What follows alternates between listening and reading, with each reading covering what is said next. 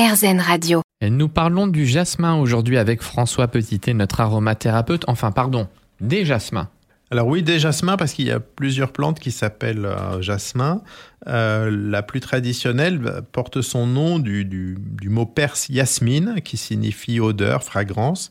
C'est euh, des plantes qui appartiennent à la famille des oléacées, dans lequel on va trouver des arbres bien de chez nous, l'olivier, le frêne, mais on va aussi trouver des, des arbustes odorants, le lilas, les troènes, euh, appartiennent aussi à cette famille des oléacées et partagent avec le jasmin le fait d'avoir une, une, odeur agréable. En fait, il y a plus de 250 espèces euh, de jasmin. Il y en a quelques-unes qui sont cultivées pour la production de parfums. Ce sont des, des arbustes grimpants, un petit peu euh, lianes, avec euh, une floraison qui est bien échelonnée du, du printemps à l'automne. Ce qui nous intéresse le plus, c'est le jasmin à grandes fleurs, grandiflorum en latin. Euh, il y a de très nombreux euh, clones qui sont cultivés principalement en Égypte, au Maroc, en Inde, et puis un tout petit peu aussi en France. Et puis il y a un jasmin euh, sans bac, qui est plutôt originaire d'Arabie et qui est cultivé plutôt au Moyen-Orient et en Afrique du Nord. Et c'est avec lui qu'on parfume le, le, thé au jasmin. Puis aussi, il y a des jasmins en Inde qui portent d'autres noms latins, auriculatum, od odoratissimum, etc. Mais enfin, toutes ces espèces sont très odoriférantes et plusieurs ont été sélectionnées pour la culture. Le nom est très poétique, jasmin c'est très joli à l'oreille. Comment on extrait le parfum de la plante? Alors c'est un peu particulier. Euh, dans toutes ces rubriques, nous parlons euh, d'huile essentielle. Et bien pour le jasmin, ça n'est pas une huile essentielle. On ne l'extrait pas par distillation. C'est ce qu'on appelle une absolue. Euh, c'est un parfum, le parfum du jasmin, qui est délicat à extraire. On, extrayait euh, le parfum de ce type de fleurs par enfleurage. Alors l'enfleurage, ça consistait à mettre des fleurs fraîches sur du gras, en général du gras animal, mais on peut le faire aussi avec du gras végétal. Et on renouvelle les fleurs tous les jours à intervalles réguliers.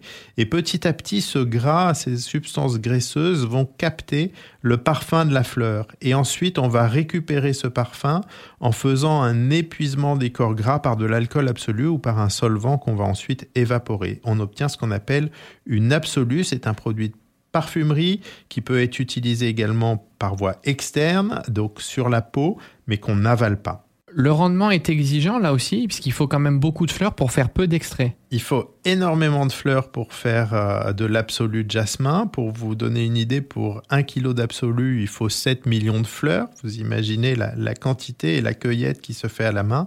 Et il faut renouveler ces fleurs euh, très régulièrement sur euh, le support graisseux pour pouvoir en extraire le parfum. Voilà. Et ce parfum, il est extrêmement original avec énormément de, de, de molécules différentes qui participent à cette composition. Euh, il y a une odeur qui est assez unique. Et dans sa composition, il y a des éléments qu'on va retrouver dans l'ilang-ilang, des molécules qu'on appelle l'acétate de benzyle ou le benzoate de benzyle. Il y a des molécules euh, qui sont typiques du jasmin. Euh, bien sûr, une qui va s'appeler le jasmonate ou plutôt le dihydrojasmonate de méthyle.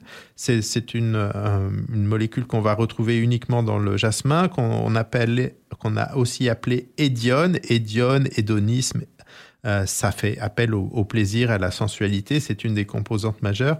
Et il y a aussi dans le jasmin euh, des molécules qu'on appelle des indoles. Et ça, c'est assez intéressant. C'est pas forcément une molécule qui sent bon et qui est agréable à l'odeur, mais elle participe à l'ensemble euh, moléculaire qui va fournir au jasmin son odeur unique.